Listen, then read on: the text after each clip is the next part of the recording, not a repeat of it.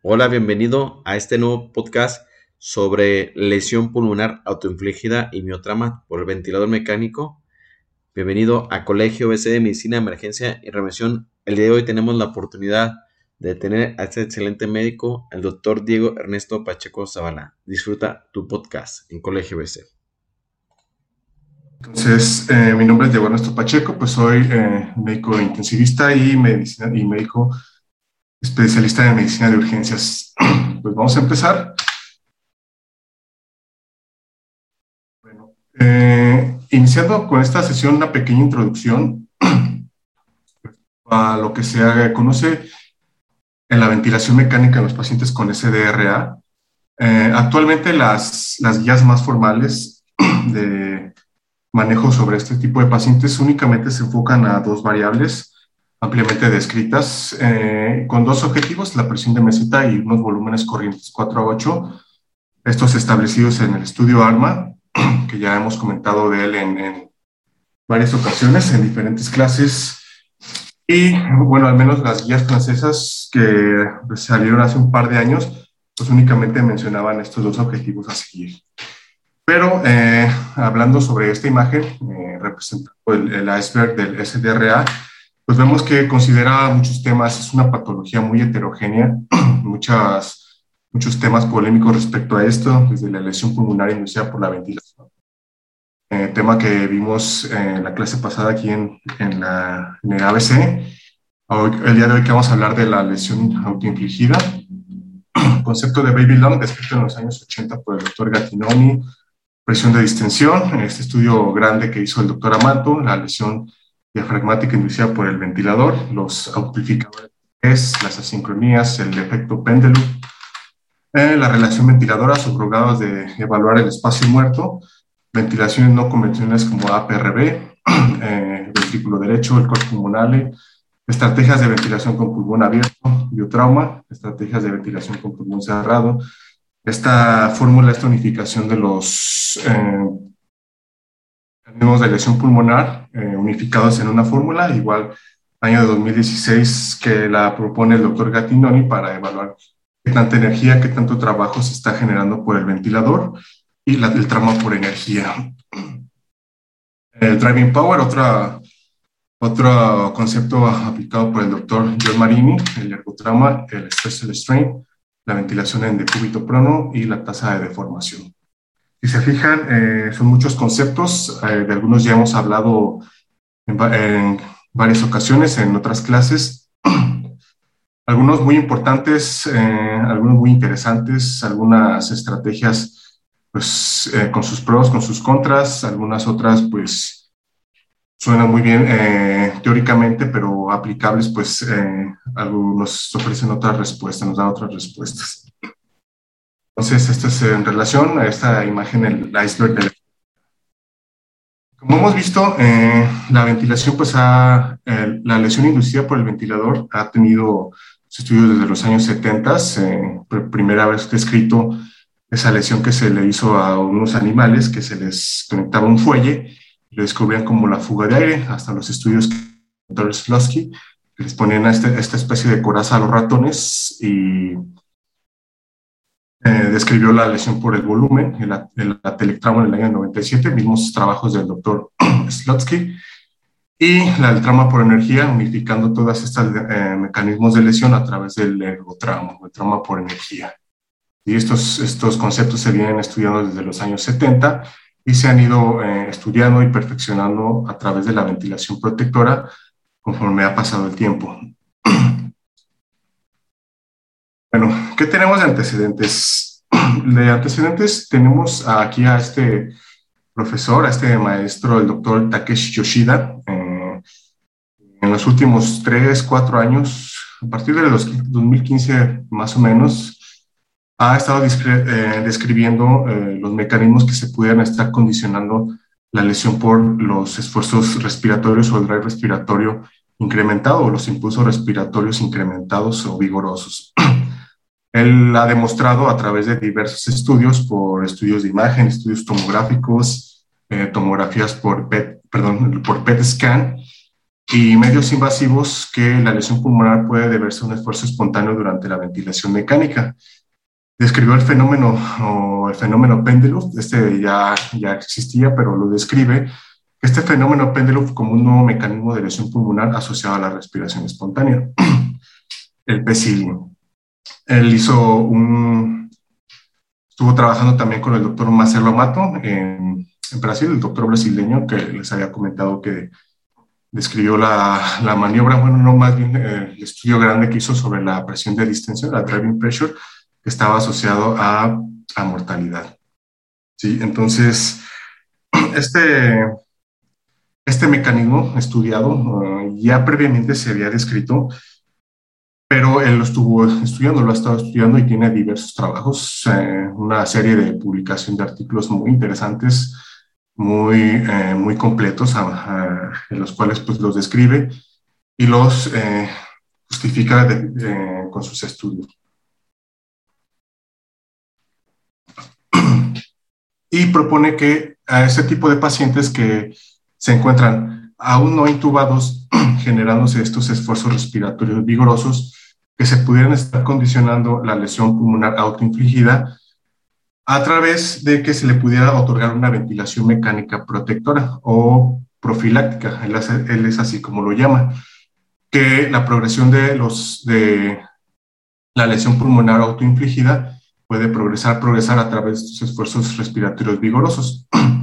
Y estos pacientes probablemente se podrían beneficiar de una ventilación eh, protectora y una ventilación que, que fuera profiláctica. Eso es lo que comenta en algunos de sus estudios para minimizar la lesión pulmonar a partir de una lesión pulmonar autoinfligida. en este artículo, en esta publicación hecha por el doctor Brocard, Slutsky y el doctor Pesenti, fue la primera vez que se describió eh, la lesión pulmonar autoinfligida. Una de las cuestiones que, que daban era determinar si la respiración espontánea tiene un drive respiratorio alto y si este patrón puede conducir a una lesión pulmonar. El concepto de PESILI pudiese orientar a definir el papel de tratamiento para tratar de controlar este drive o la carga del CO2 en pacientes intubados y no intubados. Ellos lo hacían a través de una evaluación a través de la, del PCR1, que es la caída de la presión en los primeros 100 milisegundos, volumen corriente y actividad de los músculos respiratorios, y la actividad eléctrica diafragmática. Y comentaban que aplicar estos principios que se pudieran utilizar en la ventilación mecánica protectora o temprana para proteger el pulmón de la lesión autoinfligida. Quizás pudiese detener la progresión de la lesión pulmonar agudo, incluso prevenir el SDRA. Vemos en esta, en esta gráfica que se tiene aquí a un lado, eh, a tener una lesión pulmonar inicial, a haber fuga capilar. Ahorita vamos a describir los mecanismos por los cuales se lleva la fuga capilar a la formación del edema alveolar, alteración en el intercambio de gases, incremento del drive respiratorio y de manera consecuente generar una lesión pulmonar autoinfligida con la disminución de la presión alveolar, aumento del volumen corriente y generando este fenómeno de péndulo. Entonces esto se va a volver un círculo vicioso. Vigorosos que nos van a, llevar a aumento del drive respiratorio, lesión pulmonar autoinfligida, fuga capilar edema alveolar, incluso pudiese llegar hasta perpetuar la lesión pulmonar o condicionarme de distrés respiratorio agudo. bueno, ¿esto cómo se va a evaluar? Eh, ¿Cómo lo evaluamos? Esto, este, este concepto de la hipérbola metabólica, que nos habla la relación estrecha que existe entre las curvas cerebrales y las curvas de ventilación mecánica. Aquí eh, hace una comparación de pulmones sanos y unos pulmones en un paciente con SDRA.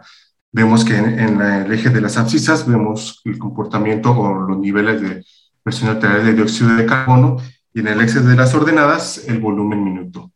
Vemos la hipérbola metabólica tiene un comportamiento eh, como lo vemos aquí en esta gráfica y las curvas de volumen, perdón, la curva de ventilación y la curva cerebral se encuentran eh, puestas, o sea, hay un incremento, están empalmadas, hay un equilibrio entre una y otra, un equilibrio estrecho conforme se va incrementando el CO2 en pacientes que no tengan distrés respiratorio, vemos cómo se va a compensar a través del volumen minuto.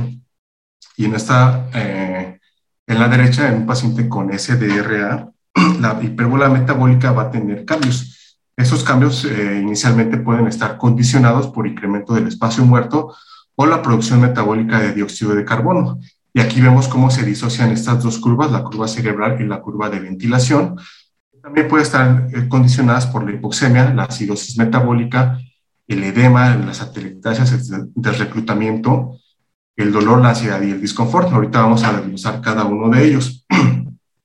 Las curvas, por ejemplo, la curva de la curva cerebral no, necesariamente pues debe ser secundaria a un SLRA, también pacientes con acidosis metabólica, pacientes renales con cetoacidosis diabética también sufren eh, esta disociación de las curvas. Entonces, hablando en el contexto de un paciente con SDRA, al incrementarme mi espacio muerto o mi producción metabólica de dióxido de carbono, mi hipérbola metabólica se me va a desplazar hacia arriba. Esta hipérbola eh, ya desplazada hacia arriba, pues va a ser tratando de compensar un volumen minuto con el objetivo de mantener un CO2. ¿sí? Vemos cómo se, eh, se mueve la curva, eh, respira, la curva cerebral hacia la izquierda y la curva respiratoria hacia la derecha, con, tratando de compensar este mecanismo de incremento, de incremento del espacio muerto o el aumento de la producción metabólica de CO2. Y acá en la izquierda vemos en el, en el individuo sano como ah, en un paciente encuentra con una producción, eh, un espacio muerto de 0.3 considerado normal y una producción metabólica de dióxido de carbono de 200 mililitros minuto, vemos cómo hay este equilibrio a una, a una presión arterial de dióxido de carbono de casi 40 milímetros de mercurio con un volumen de 6.5. Sin embargo, incremento del espacio muerto hasta el 50% incremento de dióxido de carbono, me va a desplazar esta no, no es, no es eh, propia del SDRA, se puede ver afectada en diferentes patologías, incremento de la carga respiratoria, los pacientes que tengan disminución de la distensibilidad, atrapamiento aéreo, debilidad muscular e incluso pacientes con debilidad eh, o que estuvieron sometidos a relajantes musculares. En esta, en esta diapositiva vemos qué patrones me lo pudieron llegar a modificar. No, no es exclusivo únicamente de que pudiera estar dado por el dolor, la acidosis metabólica. También el estado inflamatorio propio de la enfermedad me la pudiera modificar vemos que hay un impulso respiratorio normal que se encuentra íntimamente ligado con el esfuerzo muscular, el, sistema respiratorio, la función muscular, el esfuerzo. Hay un desacoplamiento neuromecánico o de la mecánica respiratoria, pues nos puede llevar a conducir a un esfuerzo respiratorio, puede condicionar el estrés pulmonar. El patrón de estrada suprapontina, los pacientes con ansiedad, dolor, disconfort, es un paciente pues no típico, pero pudiese estar presentado en una terapia intensiva, en las unidades de urgencias, tenga dolor, que tenga ansiedad o que esté disconfort, va a tener un aumento del incremento, perdón, un incremento del trabajo respiratorio, incluso puede llegar a, tener esfuerzos vigorosos o un drive respiratorio incrementado. Vemos las estructuras suprapontinas que están íntimamente relacionadas con el centro respiratorio, los quimiorreceptores eh, centrales en la médula oblongata y en el centro respiratorio en el puente. Vemos el patrón de la entrada inflamatoria. El patrón inflamatorio como un proceso inflamatorio per se, una infección respiratoria, una, un SDRA secundario, me va a estar impuesto por los mediadores inflamatorios, histamina, bradicina, prostaglandinas que me pueden condicionar a llevar edema alveolar. También esto me puede condicionar que el paciente tenga incremento del drive respiratorio, un drive respiratorio. La bioquímica, los pacientes con cetoacidosis diabética, con acidosis metabólica, acidosis respiratoria, que me incrementen la presión de dióxido de carbono. Y los pacientes con patrón mecánico, un paciente ventilado, con atelectasias de reclutamiento, retroalimentación negativa inhibidas por el, por el colapso.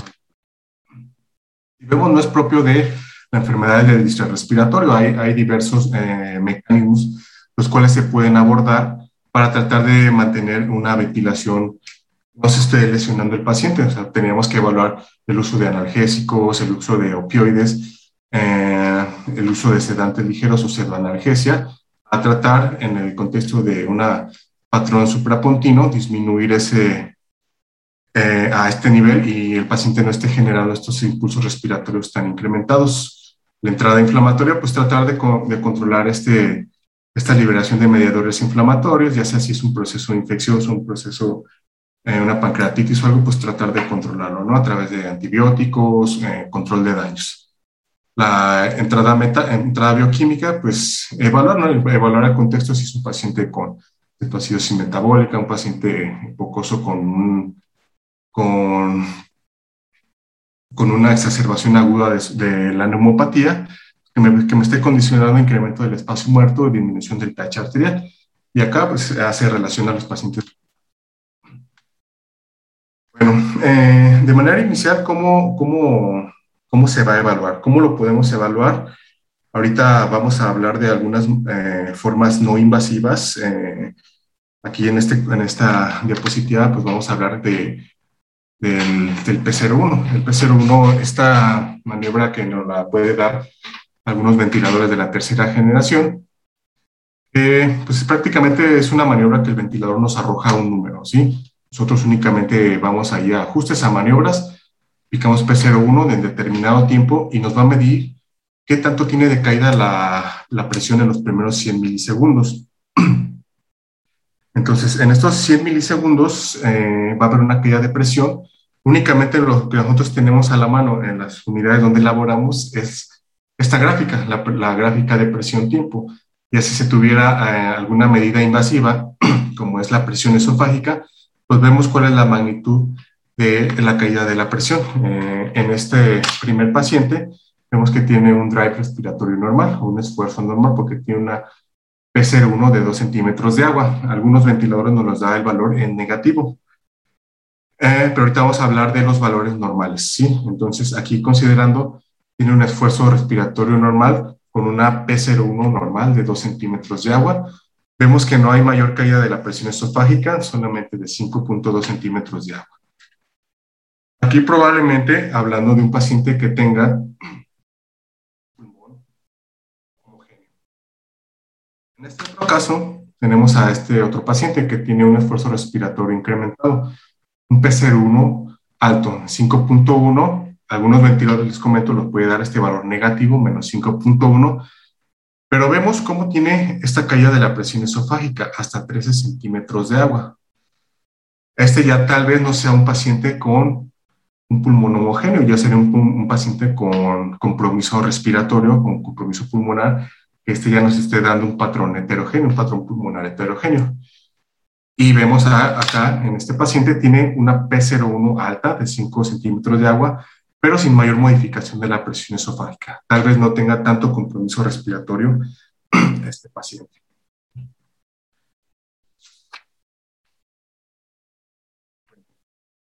Y eh, esta publicación, eh, una publicación reciente del doctor Ewan Golliger, ah, retoma los valores de la P01. La valor, el valor de la P01 considerándolo valores normales de 1.5 hasta 3.5 centímetros de agua, eh, aplicando eh, como punto de corte menor de 1.5 teniendo un esfuerzo respiratorio inadecuado. Tal vez sería un paciente que tenga compromiso neurológico y un paciente con un P01 mayor de 3.5 con un esfuerzo, un drive respiratorio alto, un drive respiratorio incrementado. Entonces, eh, bueno, ¿a quién aplica esta, esta maniobra?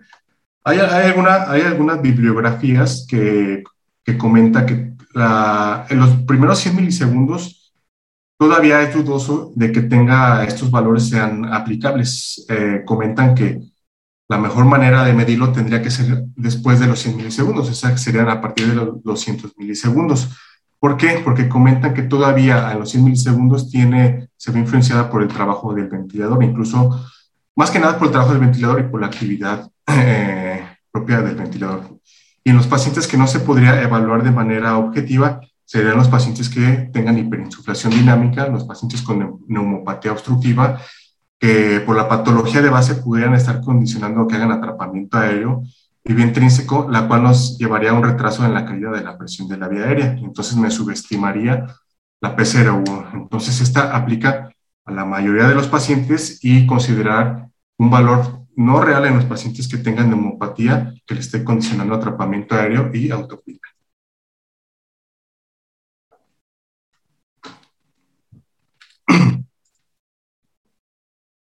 Pues los mecanismos de lesión, esto es, esto es de manera poco es manera invasiva. Aquí, de hecho, de estas tres gráficas que se ven, presión esofágica, tiempo, presión gástrica, tiempo y la presión diafragmática, tiempo, vamos a, hacer algunos cálculos para nosotros poder medir la presión gástrica. Necesitamos un catéter, así como para la presión esofágica. Pero eh, si nosotros tenemos estas dos mediciones, podemos medir la presión transdiafragmática, la presión transdiafragmática que se calcula como la presión gástrica menos la presión esofágica, esta me va a representar la energía del diafragma. Pero eso no es valorable a fines eh, prácticos, o sea, en un ventilador en el cual todos manejamos, en la mayoría de las unidades que conocemos o que utilizamos, no es algo reproducible, vaya, porque no tenemos las medidas para abordarlos de manera invasiva. Si acaso en alguna unidad con fines de investigación, alguna unidad de tercer nivel, se pudiese tener eh, para medición de presión esofágica, pero, eh, y aparte si el ventilador tiene el software para darnos esta curva, se podría monitorizar, pero la presión gástrica la presión diafragmática no se puede monitorizar. Ahora, si nosotros tenemos una diferencia de presión, un delta de presión esofágica, ¿Eso qué nos va a condicionar?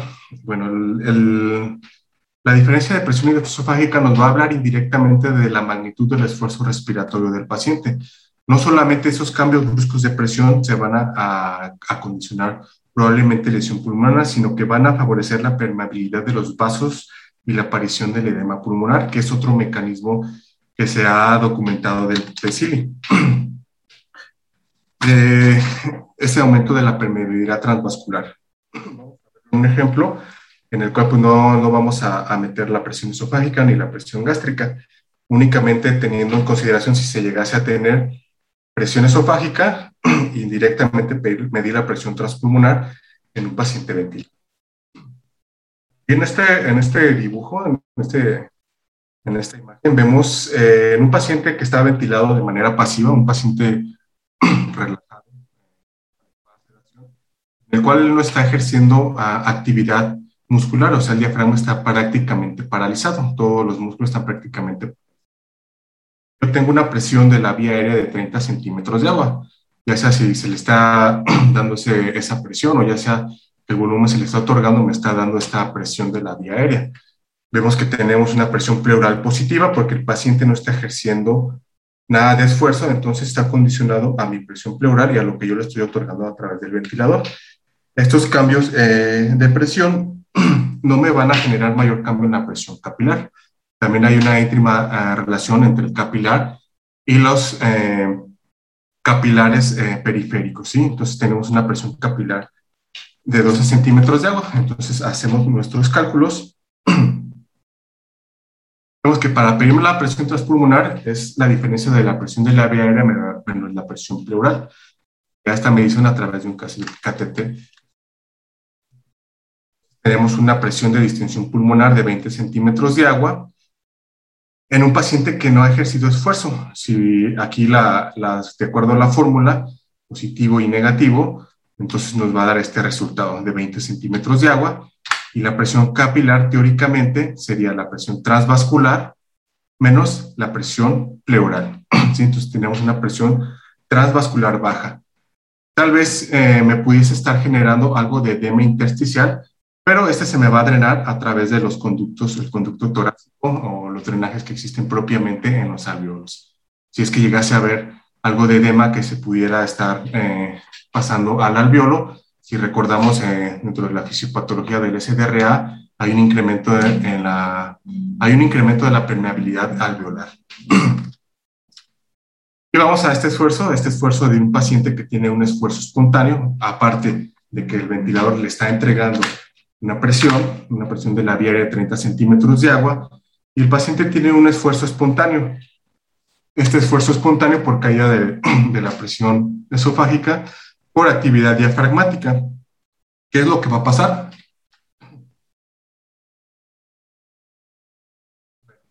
Vamos a ver que hay una, eh, de acuerdo a la fórmula, la presión de distensión pulmonar en este paciente se va a volver exageradamente positiva.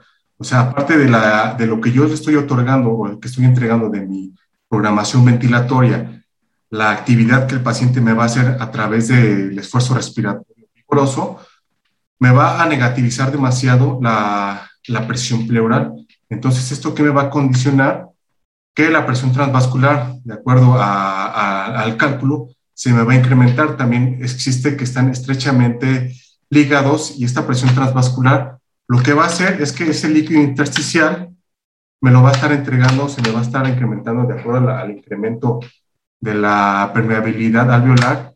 Es un alveolo que se me va a estar edematizando, que se me va a estar un alveolo ocupado. Entonces, esto es en un modelo de un único alveolo y de un único capilar.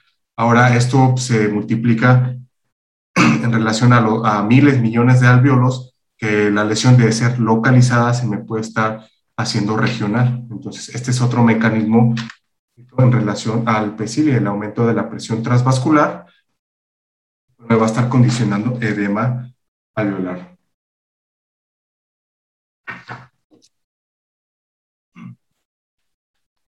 Bueno, en esta, en esta imagen, la tomografía,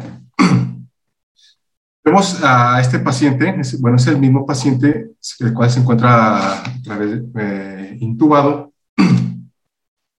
Vemos que las zonas eh, anteriores, o las zonas, bueno, aquí se ven las zonas superiores, estas zonas azules, es lo, lo respectivo a las zonas no dependientes, las zonas aireadas. Y las zonas que se encuentran rojas, las zonas dorsales o son las zonas dependientes. Este paciente eh, no está relajado, entonces el paciente está haciendo, aparte de lo que se le está entregando con la ventilación mecánica, el paciente está haciendo esfuerzos respiratorios, esfuerzos ventilatorios. Si se fijan, con cada esfuerzo respiratorio, estas zonas atelectásicas que a la izquierda están rojas y son en mayor magnitud, al, tener esfuerzos respiratorios, pues se me van a reducir. Esto se llama, este concepto se llama eh, fenómeno de péndulo. Estas zonas van a empezar a reclutarse o también es un concepto llamado reclutamiento tidal. parecer, eh, pues no es tan bueno, por así decirlo, porque uno dice, ah, pues está reclutando zonas alveolares, pero no, no es así, porque la presión transpulmonar, al menos la que nosotros vamos a evaluar, nos, nos mide una presión transpulmonar global. Si nosotros pudiéramos medir una presión transpulmonar regional, veríamos que esa elevación de presión transpulmonar regional está muy incrementada y aquí estaría generándome lesión local, eh, lesión localizada, lesión regional. aquí fuertemente se está eh, aplicando lo que es el concepto también de amplificadores de estrés. Este, el estrés regional se me, está, se me puede multiplicar y únicamente no de estar localizado se me puede extender hasta otras zonas pulmonares. Aquí aplica lo que es el concepto de los amplificadores de estrés o el estrés regional. Este es en un paciente que está, eh, está, pudiese estar sedado, pero pudiese estar también no relajado y ejerciendo esfuerzos respiratorios, pueden estar autolesionando al paciente. Y aquí lo vamos a ver en esta tomografía en esa tomografía, eh, estos videos que igual les comento son de, estudios que ha hecho, el doctor Yoshida en conjunto con el doctor Marcelo Mato. Vemos esa tomografía. Vemos cómo este paciente eh, está respirando, no está relajado. Vemos en las zonas eh, posteriores unas áreas pulmonar que están completamente colapsadas, que son las áreas grises. Áreas grises y vemos como en las áreas eh, no dependientes son áreas que están aireadas. Aquí vemos cómo está graduado. Las zonas negras son zonas aireadas, las zonas grises son zonas colapsadas, zonas atelectásicas. Conforme el paciente va haciendo sus esfuerzos respiratorios, eh, desaparecen esas zonas grises y se van volviendo zonas oscuras por el reclutamiento tidal. esa apertura y cierre cíclico también me le pudiese estar generando lesión eh, a este paciente. Y este es el mecanismo que se, al menos en esta tomografía, se está evidenciando cómo hay esos cambios de zonas colapsadas a zonas aireadas. ¿Por qué? Por, por este efecto de péndulo que se está yendo hacia estas zonas que están lesionadas, ¿sí? Y si a este paciente se le somete a, relaja, a un relajante, vemos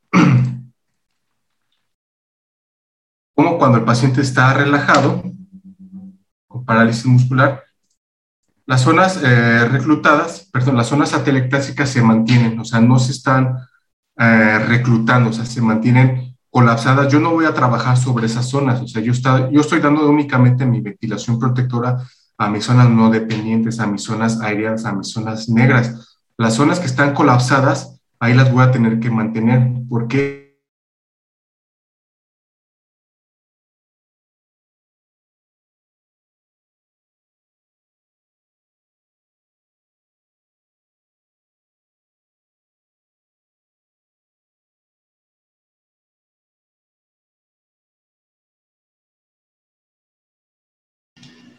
Hola, doctor Pacheco, ¿todo bien con usted?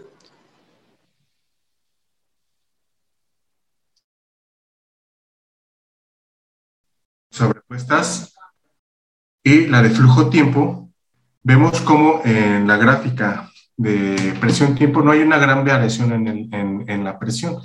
Sin embargo, en un paciente vemos cómo está ejerciendo sus esfuerzos espontáneos, como a posterior a que se le da un, una, dosis o un relajante muscular hasta que el paciente está prácticamente paralizado, vemos cómo esa presión, el comportamiento de esa presión esofágica y esa presión pleural va cayendo, va disminuyendo, va disminuyendo en medida de que el paciente se va relajando. Información que no nos da el ventilador la presión de la vía aérea y la gráfica de flujo no me da mayor información. Esto sería a través del método invasivo con un catéter de presión esofágica. Y en esta imagen vemos también cómo sería el comportamiento. Esta, esta imagen ahorita lo vamos a ver en video. Evalúa las, las zonas de Hughes o también pudiese ser evaluado por las zonas de West. Vemos cómo en las zonas no dependientes, o sea, en las zonas más anteriores, las zonas dependientes, cómo sería el comportamiento de la presión. Vemos en las zonas no dependientes, zona 1 y zona 2, en la zona zona 3. Vemos que a este paciente que no está completamente relajado, se le está dando un volumen corriente programado de 6 mililitros por kilo de peso. Como en la zona 3 y en la zona 4, este volumen se me puede incrementar hasta la presión, se me puede incrementar hasta doblarlo, ¿sí? 14, 15 mililitros por kilo. Parálisis, pues no hay un mayor, no hay una, un mayor incremento de la presión, o sea, no hay actividad diafragmática, únicamente se está limitando a la programación que se le está dando a un ventilador. Viéndolo en estos dibujos un poco más eh, sencillo, vemos cómo sería el comportamiento de la presión transpulmonar en un paciente que tiene caída de la presión pleural de 10 centímetros de agua un pulmón homogéneo, un pulmón que no tiene un pulmonar, que no tiene SDRA, que no tiene edema pulmonar. Bueno, lo que me le estuviera condicionando lesión, vemos cómo esta, la característica que tiene un pulmón homogéneo es que es la, va a ser la misma distribución, la misma distribución de la caída de la presión pleural. Se distribuye la presión de manera homogénea en todo el pulmón. ¿Por qué? Porque es un pulmón normal. Aquí eh, lo menciona en uno de sus artículos, en una de sus publicaciones, que tiene un comportamiento líquido. Ahorita vamos a ver por qué. Y en esta, en esta otra imagen, en esta otra gráfica, este paciente, al tener una caída de la presión pleural, son como en la zona colapsada, me estaría condicionando en esta zona regional un estrés local con incremento de la presión transpulmonar regional y no en todo el pulmón. O sea, yo si yo lo mediría con un catéter esofágico, únicamente de manera global me podría dar una medida global que no estaría tomando en cuenta las áreas de tejido colapsado. Entonces aquí me estaría generando estrés regional, lesión eh, pulmonar regional, y aquí sería que el paciente tiene un comportamiento, un comportamiento sólido. Pero ¿a qué hace alusión el comportamiento líquido y el comportamiento sólido? Bueno, poniendo un ejemplo, eh, ahorita lo vamos a ver en la próxima diapositiva. Aquí en esta tomografía por impedancia electrónica, en un paciente ventilado, vemos cómo y relajado, como no existe el fenómeno péndulo, vemos como hay una ventilación un poco más homogénea. Eh, esta difusión de gas se hace de manera homogénea y no hay actividad diafragmática, o sea, lo que yo, se le estoy lo que yo le estoy entregando a través de mi ventilación mecánica, tal vez a las zonas no dependientes eh, se le esté entregando la mejor ventilación, pero las zonas colapsadas, a esas no se van a tocar, esas zonas colapsadas van a estar ahí inertes y no va a existir esta, esta oscilación o esta movida de gas de zonas no dependientes a zonas dependientes, o sea, no, no hay fenómeno péndulo. Y respecto a esta otra imagen, vemos cómo se mueve, cómo hay esa oscilación de volumen, esa oscilación, perdón, de aire a través que inicia en las zonas dorsales, en las zonas dañadas, en las zonas colapsadas, porque recordemos que el, pulmón también tiene un efecto gravitacional, la lesión, el moco se va a las zonas, eh, no de, a las zonas, perdón, dependientes por efecto gravitacional. Entonces me podría estar generando aquí fenómeno de péndulo y generándome mayor lesión pulmonar. Y esta, esta imagen, eh, eh, un, terapista respiratorio brasileño, el doctor Ángelo Roncalli, eh, lo menciona, cómo es el comportamiento líquido, o sea, ¿a qué, a qué hace alusión este comportamiento líquido? ¿Por qué hace una comparativa eh, en estudios de por qué un paciente, por qué un paciente o una persona teóricamente sana que corre un maratón, eh, pacientes de alto rendimiento, ¿por qué cuando hacen esos altos, esos impulsos respiratorios altos, por qué no se lesionan?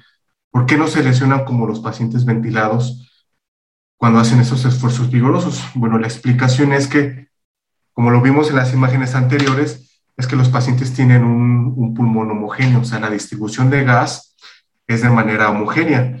Entonces, sí existe de alguna manera edema intersticial, pero eh, es difícil que este edema progrese a nivel celular, por eso clínicamente esto es subclínico, o sea, no me va a condicionar mayor compromiso pulmonar. Y eso se relaciona a un pulmón saludable. Se va a transmitir por igual toda esa energía, toda esa presión a través de la superficie por una respiración homogénea. Y en el en caso contrario, en el paciente con distrés respiratorio, con zonas alveolares colapsadas, este movimiento de gas se va a ir a las zonas que se encuentran colapsadas por este mecanismo de péndulo, generando un comportamiento sólido y aquí la teoría de los amplificadores de estrés pues está fundamentada, ¿sí? Vemos como los eh, deportistas de alto rendimiento, en este caso, por ejemplo, Usain Bolt, los, deportistas de alto, rendimiento, después de hacer eh, ejercicio o esfuerzos respiratorios, no generan mayor lesión pulmonar. Entonces, estas zonas dependientes en el comportamiento sólido me van a hacer que haya un incremento de la presión transvascular, como vimos en la imagen del vaso y del alveolo, va a haber un aumento de la presión transvascular y me va a condicionar al edema, con mayor lesión pulmonar. Y aquí no olvidando lo que es el concepto de amplificadores de estrés, otro mecanismo generador de lesión pulmonar en los pacientes con lesión. Y le, esto ya lo, habíamos abordado en la clase previa, pero viene descrito en, este artículo, Fisiología Regional del SDRA, una publicación del doctor Luciano Gattinoni del 2017, que dice que el pulmón con SDRA contiene estas áreas conocidas como amplificadores de estrés, potencialmente incrementan la presión transpulmonar regional y puede estar presente hasta en un 40% de los pacientes eh, ventilados con lesión pulmonar. ¿Sí? Vemos en estas eh, reconstrucciones tomográficas Vemos a la izquierda un pulmón homogéneo, en medio y a la derecha vemos unos pulmones que van perdiendo esa homogeneidad y tal vez en estas zonas más inferiores y en las zonas posteriores que aquí no se ven, pudieran corresponder a estas zonas de estrés regional o que ahí pudieran estar los amplificadores de estrés. En esta, en esta imagen también, eh, bueno, esta es una imagen experimental que se hizo en ratas. Vemos cómo hay dos alveolos contiguos. Vemos eh, la superficie de cada uno de ellos representada a través de esta línea, continua y esta línea punteada. Vemos este alveolo que se encuentra en la imagen a la derecha es un alveolo colapsado. Vemos que esa íntima relación que tienen los alveolos uno sobre otro, ese amplificador de estrés me le está condicionando a que este alveolo que previamente se encontraba normal, por así decirlo, me está incrementando su superficie. Esta superficie que se me está incrementando probablemente ya me le esté condicionando lesión, lesión alveolar, porque si vemos en la parte más inferior de este alveolo, ya se me empieza a pintar de verde. Este pintar de verde es un, es un alveolo que se me está empezando a edematizar, se me está empezando a lesionar este alveolo. Entonces, el concepto teórico de amplificadores de estrés se traduce, se puede traducir a estos eh, estas imágenes experimentales que se hacen en roedores. Otra tomografía, esta tomografía por impedancia electrónica, vemos la lesión en las áreas dependientes, cómo se puede incrementar hasta 14 mililitros por kilo, eso se me va a condicionar volutrauma local, incluso hasta a barotrauma local. Y en esta, en esta tomografía por emisión de positrones, vemos en las áreas dependientes cómo hay inflamación pulmonar. ¿sí? Entonces, está documentado, existe este tipo de lesión, ya vimos por otros, otros aparte de conceptos teóricos, o por imágenes, también los esfuerzos espontáneos vigorosos me pueden condicionar eh, deterioro de la función respiratoria o hasta el estrés respiratorio.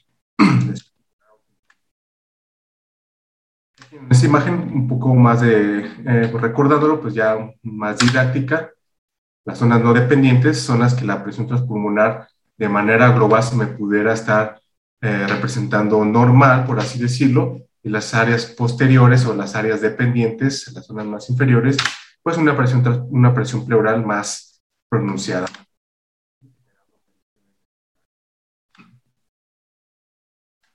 Hasta aquí.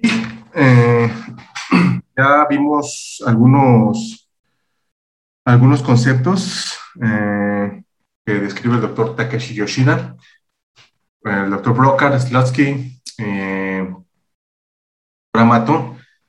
Eso, esos, esas descripciones que ellos hacen, pues obviamente son en laboratorios donde se tiene tecnología, eh, se tienen medidas un poco más invasivas, tomografías, pero nosotros cómo lo vamos a hacer en nuestra unidad, en nuestra unidad de urgencias, en nuestra unidad de terapia intensiva, en nuestra unidad de cuidados intensivos o medicina interna. Pues todos vamos a tener un ventilador con un paciente ventilado, ¿sí?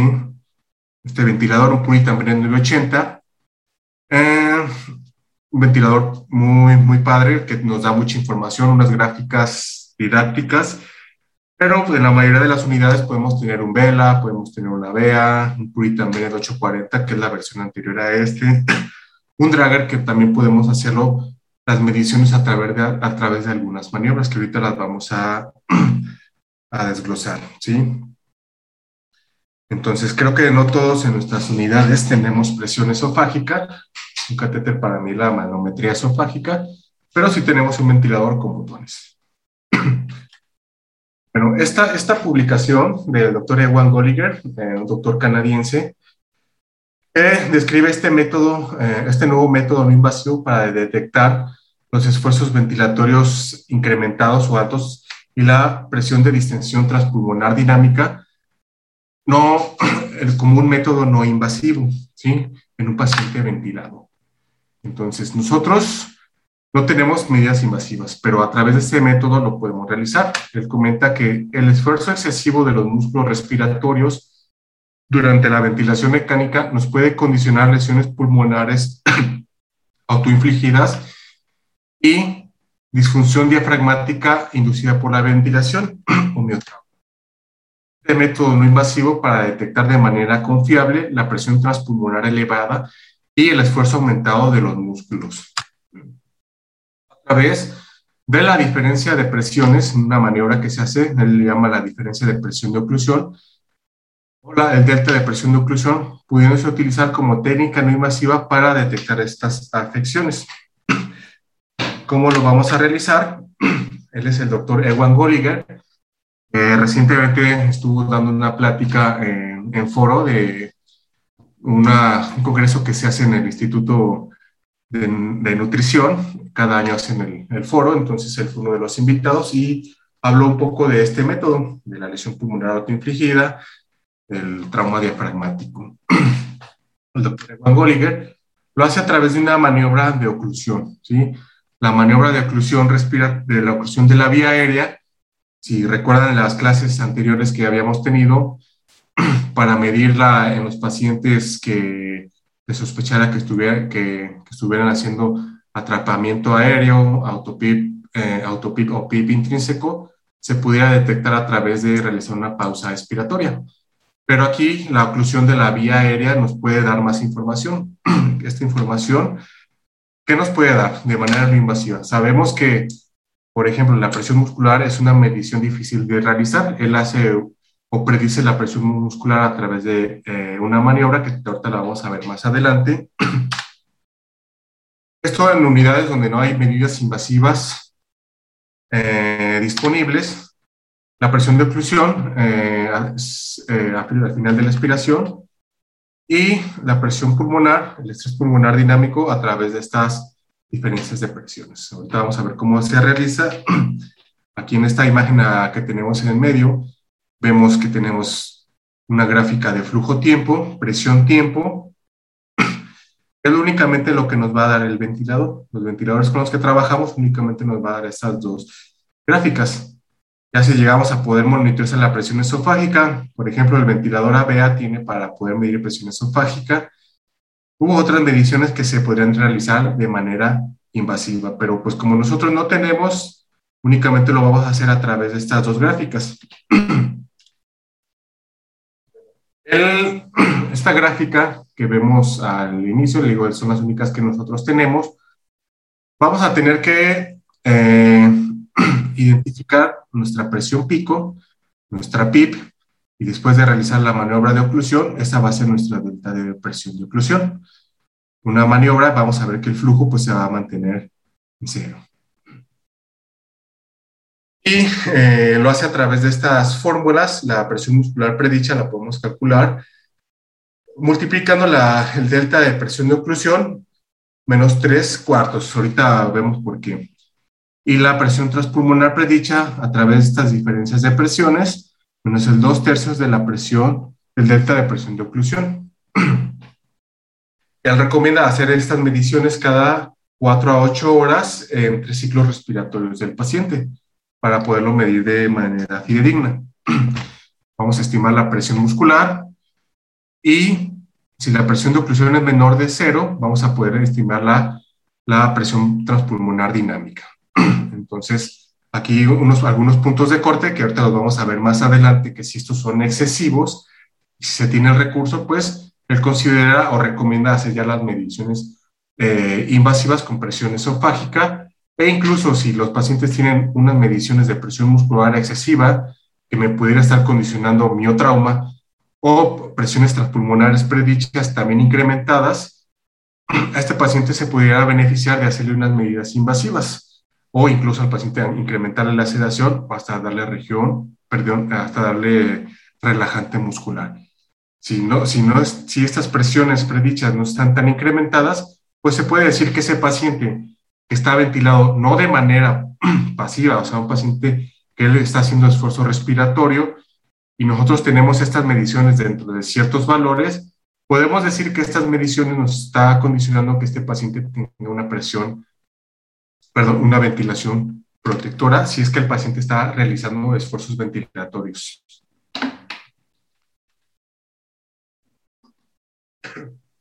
Aquí vemos las dos maniobras, ahorita vamos a ver una y más adelante vamos a ver la otra.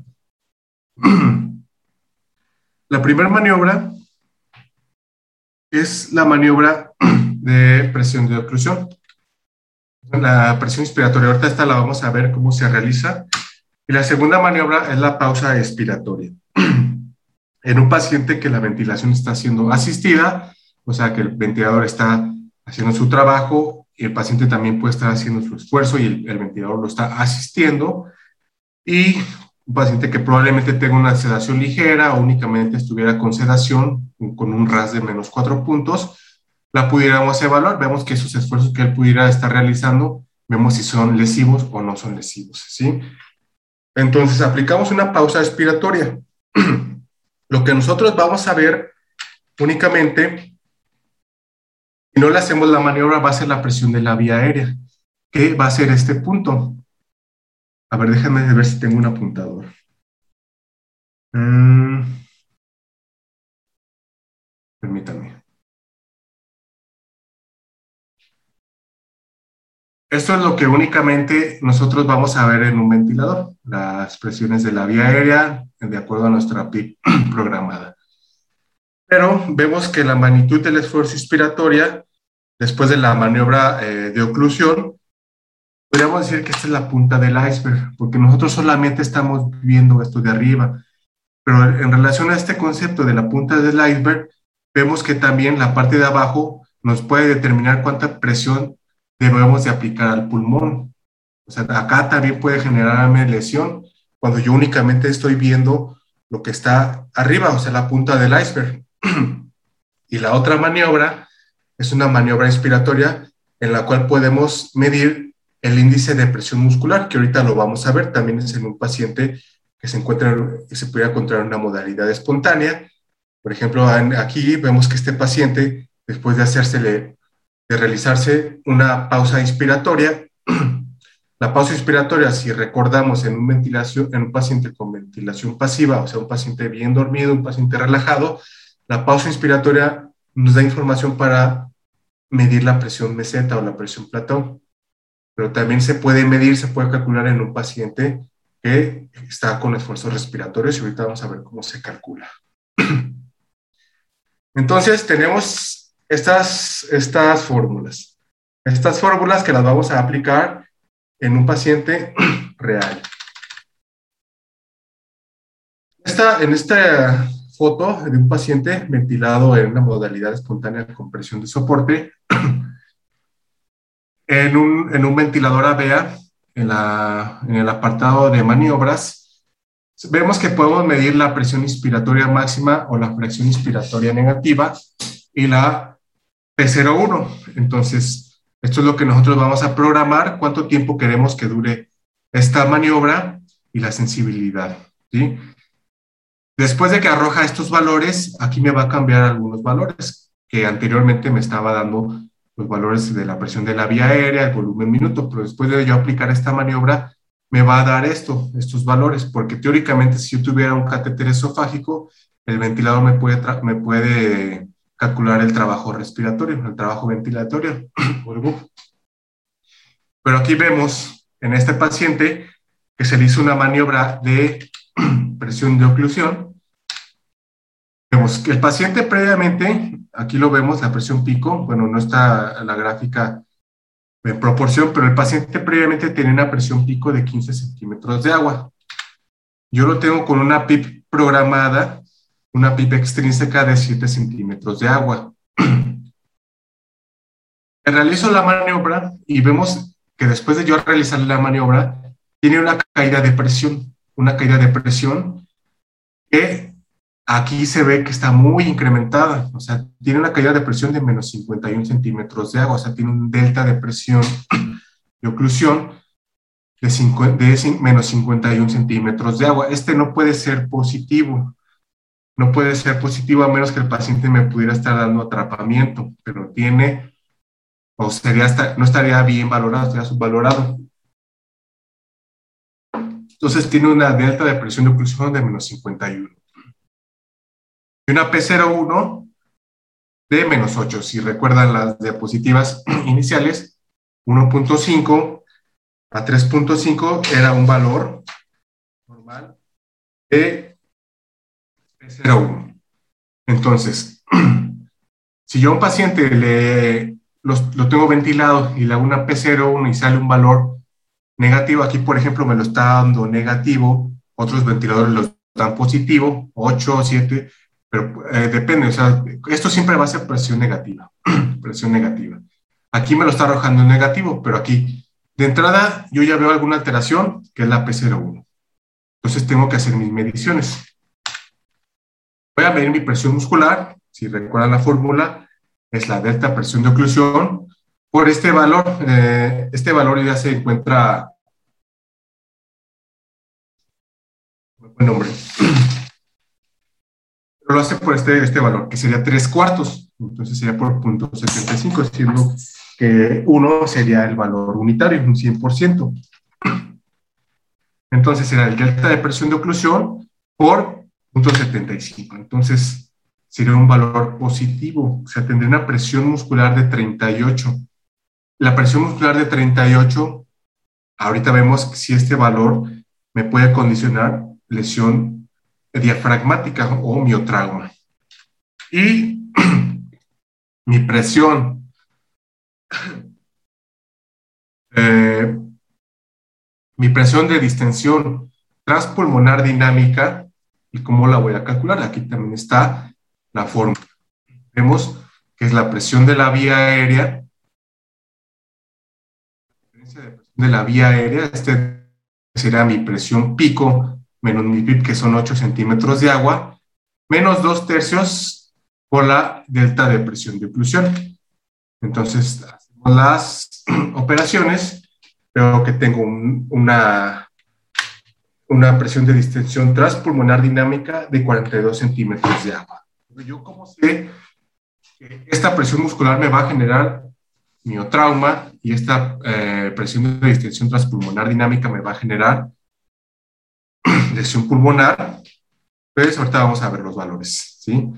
Esta otra medición en un paciente eh, en una ventilación espontánea, vemos, vamos a medir, perdón, en una ventilación que el paciente está haciendo esfuerzos respiratorios, vemos que tenemos una presión pico de 10 centímetros de agua, una PIP programada de 5 centímetros de agua, y una delta de presión de oclusión de 8.3 centímetros de agua negativo. Mido mi presión muscular con las mismas fórmulas. Veo que tengo una presión muscular de 6.22 y una presión de distensión transpulmonar dinámica de 10.53. Si vemos aquí el paciente tiene una delta de presión de oclusión de menos 8.3 y el paciente anterior tenía una de menos 51, o sea, está muy, muy alta.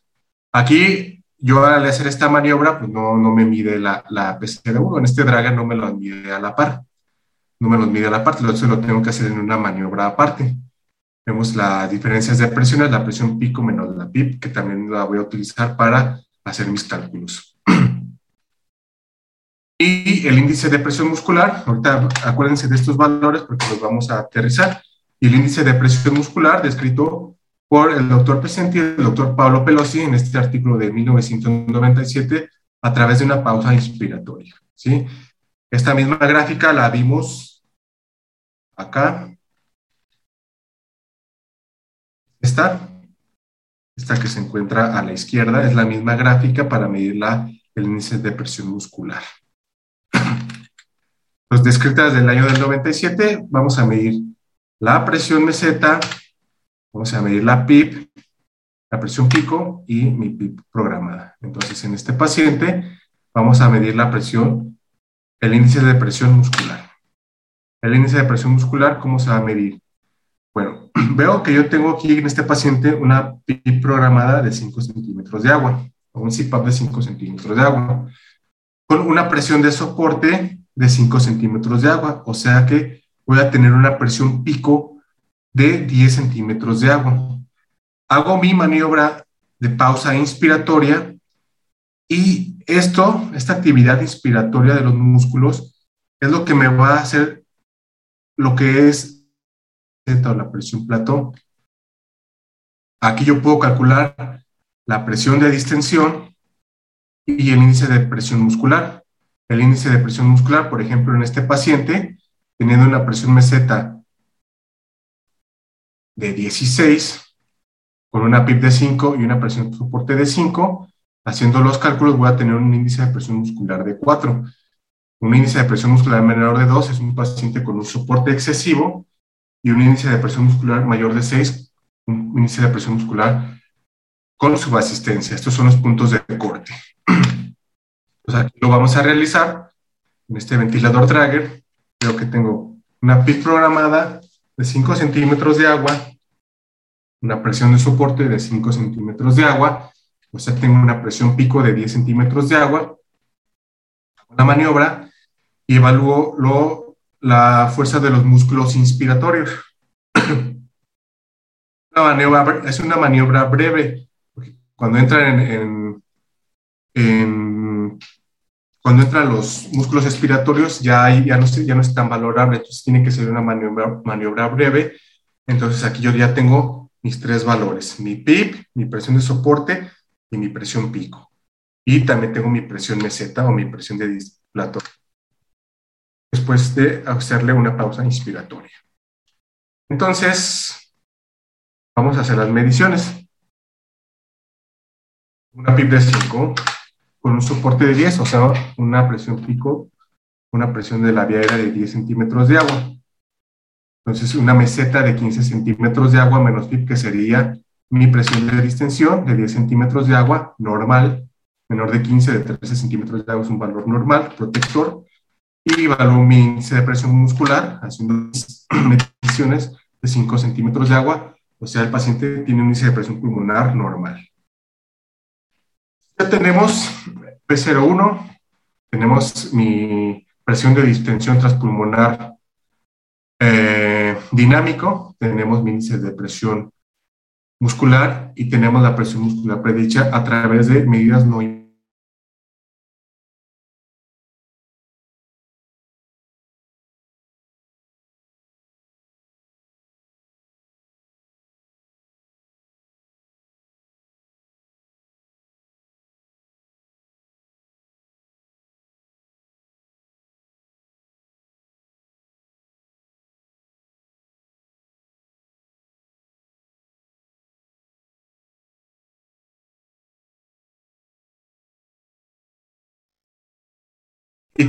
y, tenía una presión pulmonar dinámica de 42.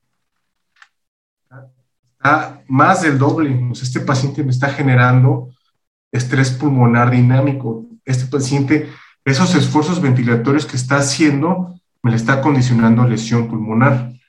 Ahora, el segundo caso del paciente de las gráficas azules de un Drager, vemos que el paciente tenía una presión muscular de 6.2 centímetros de agua.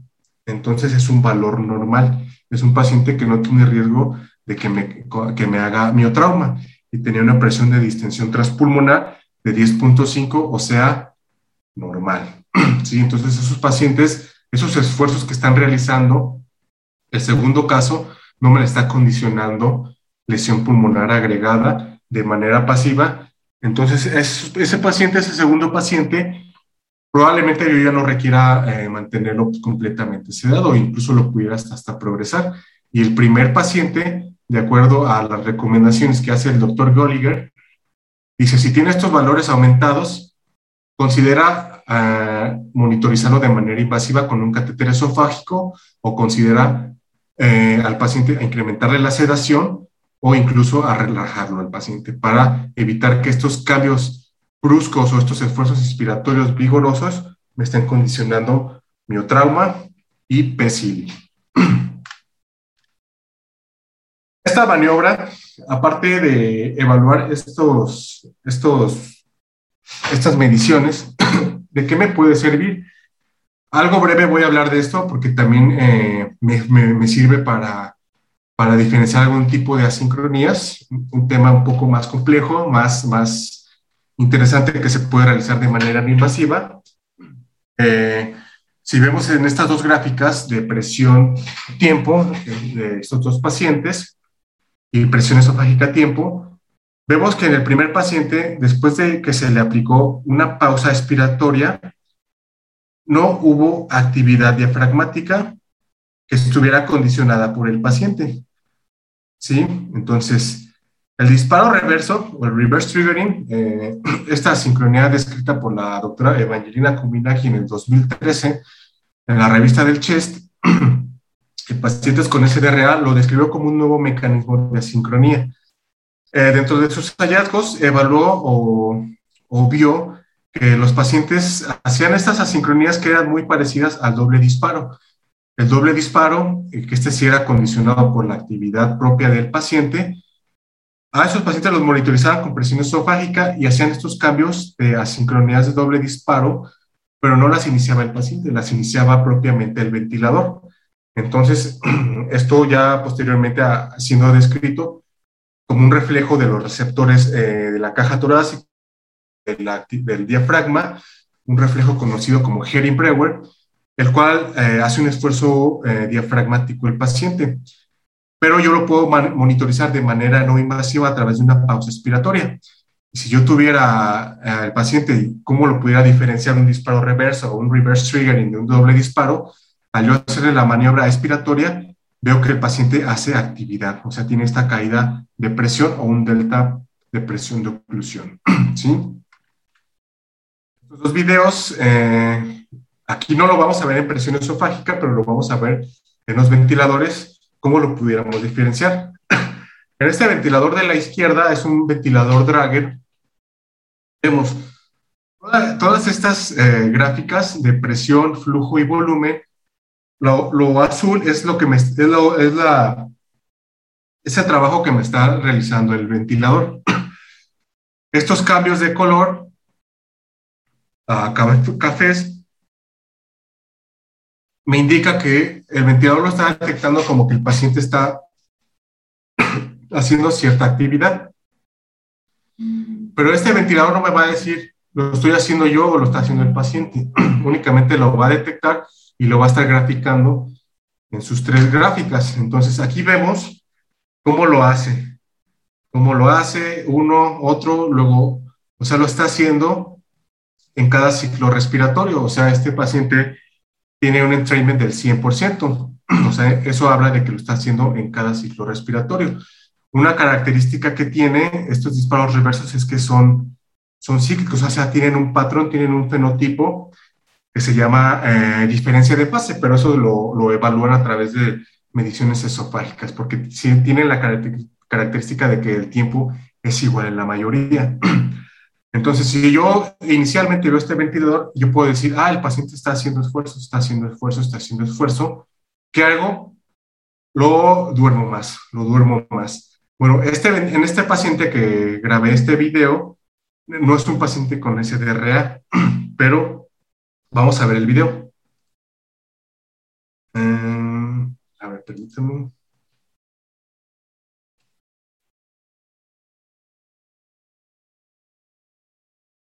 Ahorita, ese creo que no se grabó en esta, en esta presentación, pero ahorita, ahorita lo, lo busco y los pongo.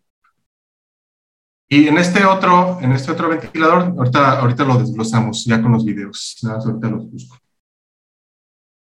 Ahora. Esto, bueno, esto respecto a, a, estas mediciones también tiene algo que ver la, la, las asincronías. Eh, más que nada, las asincronías de disparo reverso o la sincronía de disparo. También eh, hay algunas como asincronías mayores. ¿Por qué asincronías mayores? Porque potencialmente me pueden lesionar el pulmón. Permítame nada más tantito para buscar los videos. Mm. Aquí está. Miren, fíjense eh, el patrón respiratorio que lleva este ventilador. Yo tengo un volumen programado de 400 mililitros, una PIP de 9 con una frecuencia respiratoria de 15. Ahora, esto es lo que yo estoy programando y esto que está a la derecha es mi mecánica respiratoria. Entonces, si yo no tengo una modalidad controlada y el paciente me empieza a hacer estos fenómenos, estos cambios, vamos a fijarnos cuando haga un doble disparo, este disparo reverso, vamos a ver cómo nos va a incrementar este volumen. Aquí está haciendo, está haciendo esta actividad, esta actividad eh, diafragmática actividad diafragmática. Yo aquí puedo decir, ah, el paciente está respirando. Aquí, por ejemplo, en esta, esta me hizo un doble disparo. Me hizo un doble disparo esa contracción diafragmática. Y fíjense cómo me incrementó más allá del doble el volumen corriente entregado. Esto se me va a traducir en volutrauma, en volutrauma. ¿Sí? Y aparte esas contracciones diafragmáticas me le puede condicionar al paciente lesión diafragmática. Ahora, a este paciente no, no, no, le, no se le realizó eh, pausa expiratoria, pero yo también cómo lo puedo diferenciar de que no es actividad del paciente. Si yo digo, ah, pues está haciendo actividad, pues lo paso al paciente a una modalidad espontánea donde él esté haciendo su trabajo, yo esperaría que él haga actividad. Pero si se fijan, aquí lo pasamos a una modalidad espontánea, con presión de soporte, vemos cómo la actividad cesa.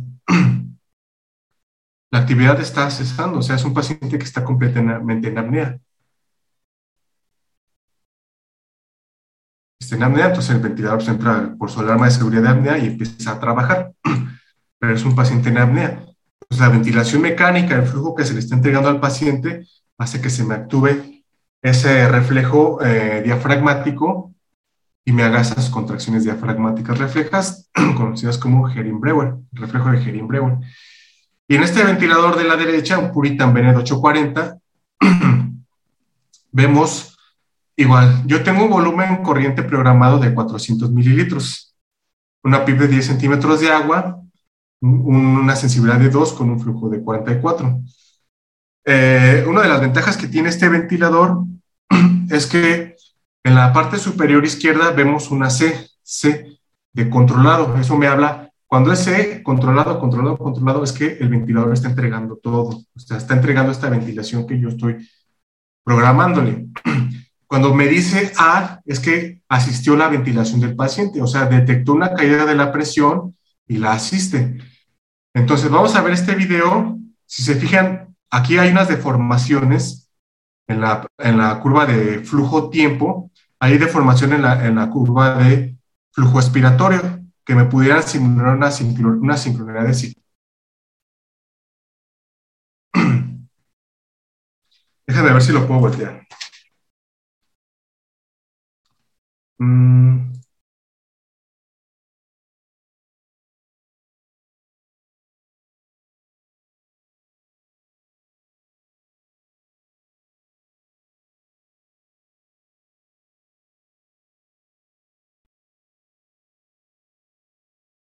Bueno, aquí, si se fijan, el ventilador me está diciendo que están las ventilaciones siendo controladas.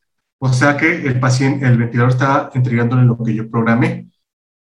Pero si se fijan, este cambio de flujo expiratorio, ese cambio de flujo que simula una sincronía de ciclado prematuro, es la contracción diafragmática en, ocasiones, como en este ciclo respiratorio, fue tan vigorosa que me hizo, el ventilador lo detectó y le entregó otro esfuerzo ventilatorio.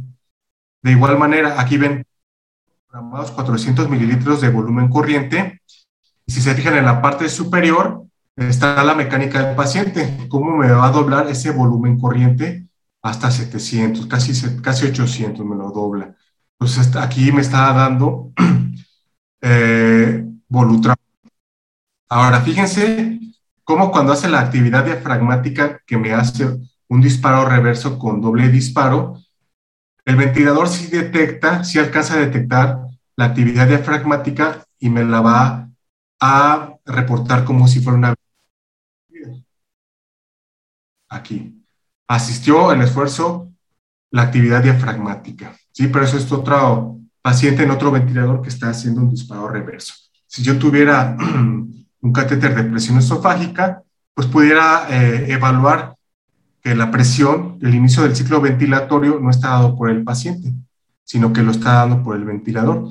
Y cuando me empiece, empezaría a caer la presión esofágica es cuando existe la presión, perdón, la, la actividad diafragmática. Entonces, otros mecanismos que pueden estar involucrados en ese tipo de lesión de la que estamos hablando hasta el momento. Y eh, bueno, vamos ahora con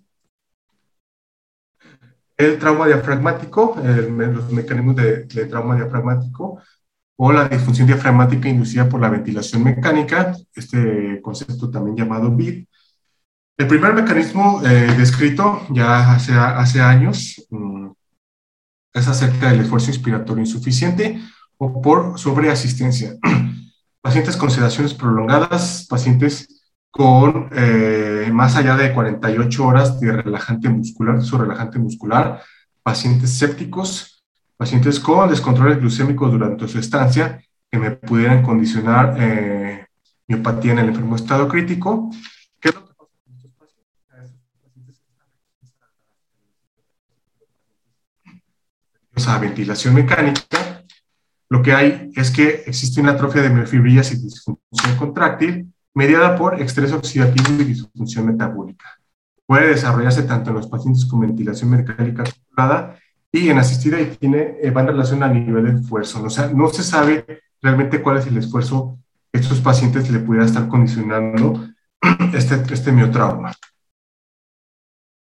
El segundo mecanismo eh, de miotrauma es este, el esfuerzo inspiratorio excesivo o lesión, por, o lesión concéntrica inducida por carga. También es por la asistencia ventilatoria insuficiente, de asistencia insuficiente, exceso de carga que puede condicionar la debilidad aguda del diafragma.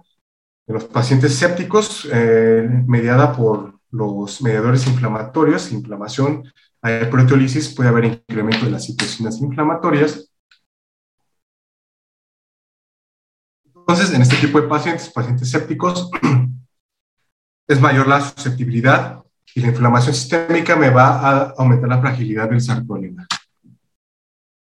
Se puede evaluar con aumento agudo del grosor diafragmático de maneras iniciales por esos incrementos del grosor en el Como excéntrico, otro mecanismo de miotrauma desarrollado mientras un músculo se alarga.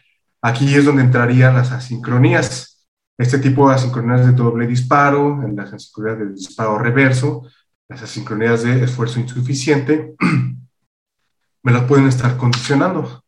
Esto es particularmente lesivo, el miotrauma concéntrico, como les decía, las asincronías de paciente asincronías de, ciclado y las asincronías de disparo. El disparo reverso, el disparo inefectivo y el ciclado prematuro. Entonces, con estrés respiratorio, eh, este mecanismo se va a contraer activamente si, si hay una la programación de PIP Y el cuarto mecanismo de trauma diafragmático, eh, de trauma expiratorio, es de los últimos que se han ah, descrito, eh, es la pérdida reciente de músculo diafragmático por atrofia longitudinal secundaria a una PIB excesiva. También puede estar condicionada con reducción aguda de la longitud de las fibras para mantener longitud óptima del sarcómero y cambios agudos de presiones en la ventilación mecánica. Ejemplos, eh, pacientes con PIPs, probablemente un PIP que se encuentre incrementado y que este, esta, adaptación, esta adaptación que haya tenido a esa presión, a esos volúmenes que se le están otorgando al paciente por mi programación, tenga eh, un alargamiento diafragmático. Pues un cambio de presiones que me pudiera estar condicionado por una desconexión del ventilador, unos movimientos bruscos de PIP, un paciente que se le realiza una, un, protocolo de winning o de liberación de la ventilación mecánica, esos cambios bruscos de presiones me pueden condicionar a un estiramiento excesivo en este tipo de pacientes. De, estos, de estos cuatro mecanismos de, de trauma, de miotrauma, algunos únicamente son eh, están descritos de manera teórica, otros sí están descritos y documentados a través de eh, mediciones diafragmáticas. Otros, por ejemplo, eh, a través de mediciones de citocinas inflamatorias, pero algunos de ellos únicamente son a través de conceptos teóricos. Y aquí vemos que el esfuerzo respiratorio del paciente por la sobreasistencia o el desuso, este es, esta línea punteada hace alusión a, que sí está documentado este tipo de lesión, que es el primer mecanismo de eh, miotrauma en los pacientes ventilados, las contracciones excéntricas, la atrofia longitudinal y las eh, asincronías, pues únicamente son teóricos, o sea, potencialmente pueden generar lesión, pero hasta ahorita se encuentran como eh, conceptos teóricos. o ver qué dicen los estudios posteriores respecto a este tipo de lesiones en estos otros mecanismos de lesión. Nos va a condicionar la atrofia seccional transversa, la una atrofia longitudinal, lo cual a este paciente con un, un soporte excesivo, un paciente completamente se mucho tiempo, pues es un músculo que se nos va a atrofiar, el diafragma se nos va a atrofiar. Las asincronías del ventilador y el soporte insuficiente nos va a dar carga excéntrica y carga concéntrica, los cuales me van a generar lesión diafragmática, liberación de mediadores inflamatorios probablemente, y todo esto va a tener un común denominador que va a ser la debilidad muscular y el trauma diafragmático. Y aquí algunas de las recomendaciones eh, que el doctor Golliger eh, hace en relación a los pacientes ventilados para evitar los esfuerzos excesivos y cuáles serían los objetivos a seguir en estos tipos de pacientes. Bueno, respecto al miotrauma, podríamos medir la actividad diafragmática eléctrica y eh,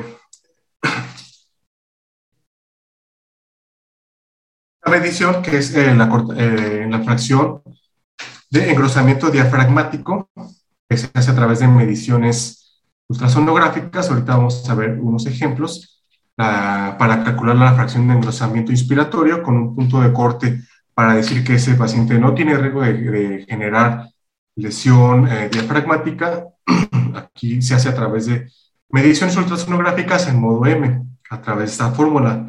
El diámetro al final de la inspiración menos el diámetro al final de la expiración entre el diámetro al final de la expiración por 100. Entonces vamos a sacar un porcentaje y vamos a ver que esta fracción eh, de engrosamiento diafragmático alta, aquí por ejemplo punto de corte 30% está incrementada, probablemente este paciente tenga sobreasistencia, acá otro paciente con una fracción de eh, engrosamiento de 4%, todos estos tres pacientes en estas mediciones están fuera de objetivos, o sea, o está sobreasistido, o está infraasistido. Entonces, un objetivo a buscar en este tipo de pacientes es una fracción de engrosamiento del 15 al 30%, y se realizará a través de ajustes ventilatorios, ya sea incrementándole el soporte, disminuyéndole el soporte, o tal vez un paciente que por esos esfuerzos altos que está haciendo diafragmáticos, probablemente, eh, de acuerdo a las mediciones que hicimos, esté generando miotrauma. Pulmonar y el miotrauma, por los esfuerzos eh, inspiratorios incrementados, pues ya, vemos ya vimos cómo nos va a incrementar la presión pulmonar, va a haber efecto Pendeluf, incremento de la presión transvascular, que son los mecanismos del PCILI y del miotrauma, pues nos puede condicionar carga excesiva, contracción concéntrica, que nos va a dar lesión. Las asincronías, el doble disparo, el disparo reverso, que nos pueden condicionar incremento del volumen corriente, nos va a dar lesión pulmonar. Así como el disparo inefectivo, el ciclado prematuro, el disparo reverso, nos va a dar contracciones excéntricas. Entonces ya vimos que teóricamente esto nos puede condicionar a miotrauma, a lesión. También las asincronías.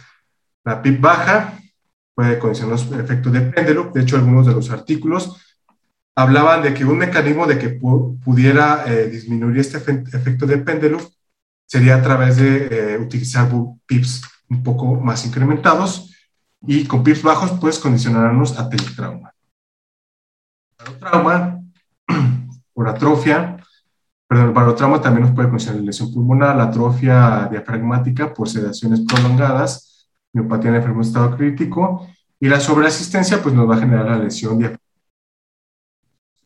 Los disminuidos también nos va a generar lesión. Y algunos de los objetivos aquí enlistados en, otro, en esta otra publicación, pues los engloba, los resume todos. Si se tuviera la presión esofágica, ¿cuáles buscaríamos?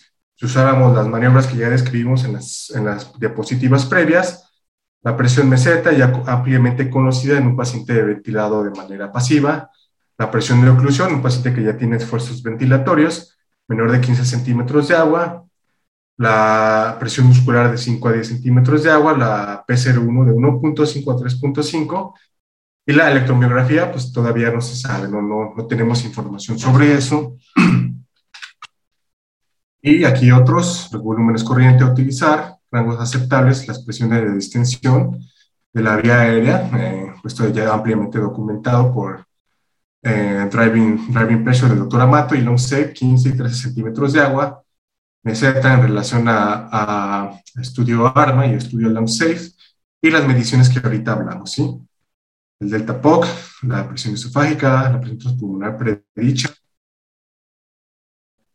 de la vía aérea, si recuerdan aquí les dije los valores a rangos aceptables, en algunos ventiladores nos los va a dar como valor negativo, la presión muscular predicha, la presión, el delta de presión esofágica y la fracción de engrosamiento diafragmática, medición ultrasonográfica del 15 al 30%.